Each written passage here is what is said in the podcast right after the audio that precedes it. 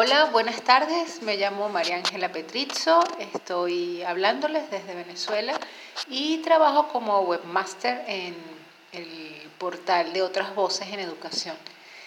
Me inquieta hacerme preguntas acerca del desarrollo desde hace ya unos cuantos años y justamente de eso quería hablarles hoy. Pensarnos un poco en cuanto a la idea del desarrollo y qué tuviera que ver la idea del, del desarrollo pensado como algo intrínseco a la comunidad con el aprendizaje. Porque después de todo, el portal de otras voces en educación es un espacio para pensarnos en torno al aprendizaje y a la educación.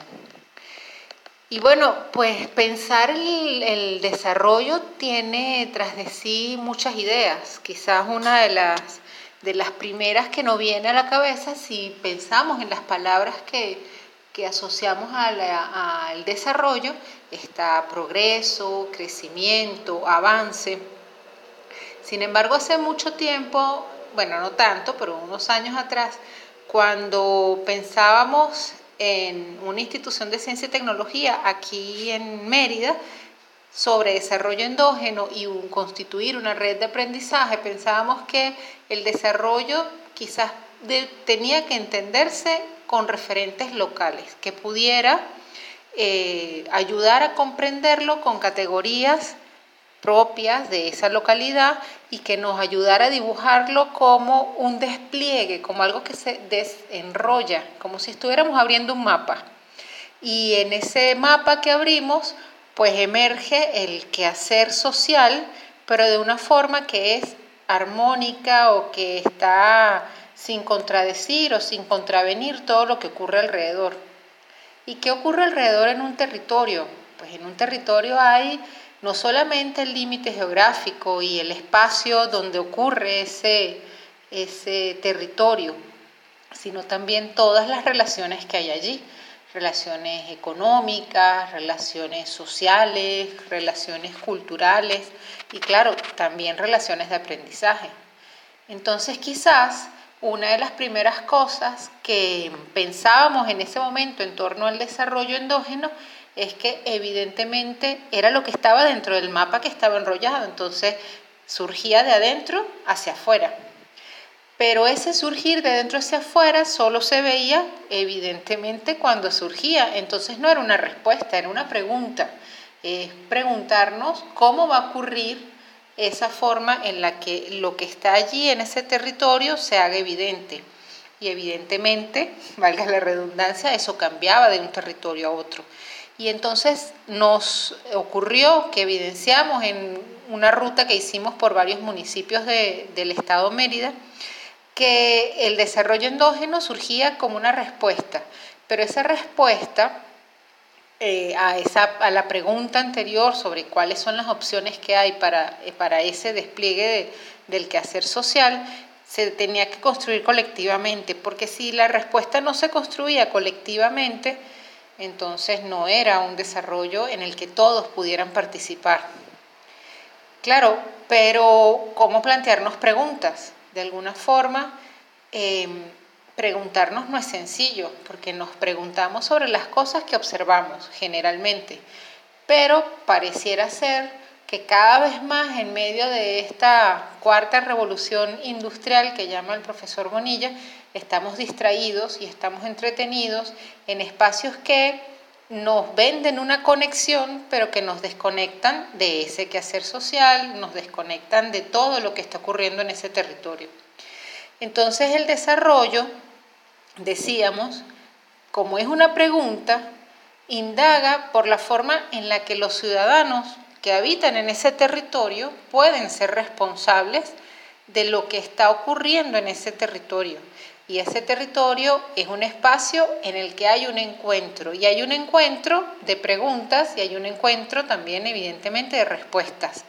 Y cuando esas preguntas y esas respuestas surgen específicamente de ese territorio, entonces podríamos decir que es un desarrollo endógeno. Pero como de alguna forma el sistema y todo este entorno tecnológico en el que estamos inmersos en los últimos años em, nos lleva a estar con la ilusión de la conexión, pero en realidad muy desconectados, pues tenemos que de alguna forma trascender la idea de individuos. Fíjense, parece muy extraño, pero en el fondo las sociedades democráticas modernas, aun cuando insistan en que el ciudadano tiene que hacerse responsable de todo lo que ocurre a su alrededor, institucionalmente pareciera que se sigue apuntando a fortalecer el ámbito del individual y estamos desaprendiendo a vivir en comunidad. Estamos desaprendiendo a dibujarnos esa idea colectiva de qué es lo que nos reúne con el otro y en el otro. Pareciera que seguimos separados entre ser quienes provocamos el desarrollo sobre un territorio que es el que es objeto de desarrollo. Así como en los años 70 o en los años 80 del siglo pasado, se seguían o se comenzaban a, identificar como categorías de análisis las relaciones entre centro-periferia para hablar de las relaciones entre los países desarrollados y los mal llamados subdesarrollados. Pareciera entonces que el desarrollo es un problema que nos atraviesa a las distintas disciplinas eh, del quehacer, de lo que somos como comunidad, aun cuando pareciera que está circunscrito solamente al ámbito de lo económico.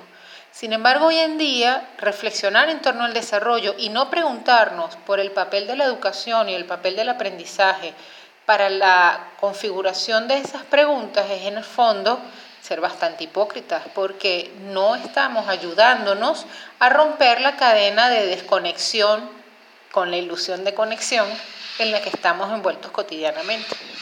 Entonces, quizás es eh, necesario en este contexto reconstruir unos espacios donde el saber y la forma en la que legitimamos lo que sabemos tenga también este, una pertinencia social, una pertinencia en su entorno y que permita fortalecer las capacidades autogenerativas tanto de la ciudad como de la cultura, de la sociedad como de la cultura.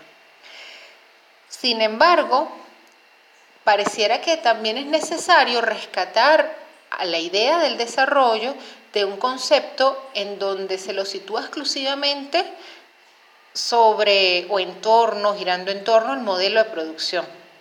Porque si pensamos en desarrollo, en cualquiera de sus apellidos, desarrollo económico, desarrollo sostenible, desarrollo sustentable, seguimos pensando en la idea de la satisfacción de las necesidades presentes sin puesta o sin poner en peligro la satisfacción futura de otras necesidades que pueda presentar esta sociedad. Y eso, lamentablemente, circunscribe la idea de desarrollo al tema productivo, pero no se cuestiona en absoluto el papel que está cumpliendo la educación o el aprendizaje en la toma de conciencia de esas fuerzas productivas con respecto al desarrollo que se supone están fortaleciendo. Y si pensamos en una pregunta que nos viene ahora a la cabeza sobre el desarrollo, necesariamente tenemos que cuestionarnos todas las relaciones que ocurren desde la economía, las instituciones, la política y evidentemente la educación también, como había dicho antes. Para que haya un quehacer que se despliegue en armonía con su entorno, necesariamente ese quehacer tiene que ser redimensionado. En un espacio en el que la educación y el aprendizaje quizás tiene que orientarse a fortalecer lo que llamamos las habilidades blandas o los saberes blandos, que pudiera orientarse hacia la toma de decisiones, hacia el desarrollo de capacidad de ejercer control y supervisión sobre esas decisiones y sobre todo pensar que los beneficios que debería eh, revertir ese proceso de preguntarse y responderse en torno al desarrollo en un espacio local tienen que ser también beneficios que se retengan y que se queden en ese espacio.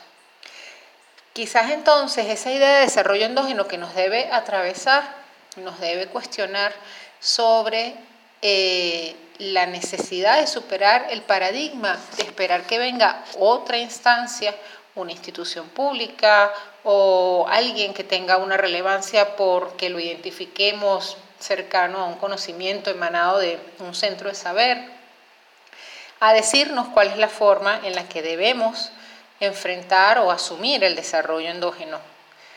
Pero allí, evidentemente, la educación cobra un valor y un papel sumamente importante, porque debe apostar a construir un imaginario de desarrollo y de relaciones sociales y de relaciones de la persona con su comunidad que se fundamenta en el respeto comunitario para el entorno, el entender que ese entorno que hay alrededor mío, aunque no sea algo que yo utilice de forma directa, es algo de lo que depende mi supervivencia en este espacio.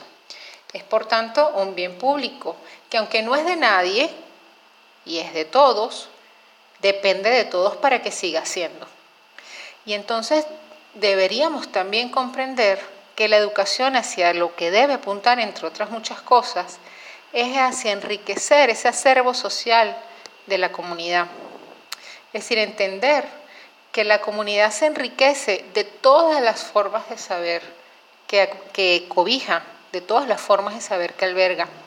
Y que finalmente el desarrollo, si es algo, es un proceso de aprendizaje en el que cada quien tiene, como diría Andrés Eloy Blanco, su forma de tener algo. Muchísimas gracias.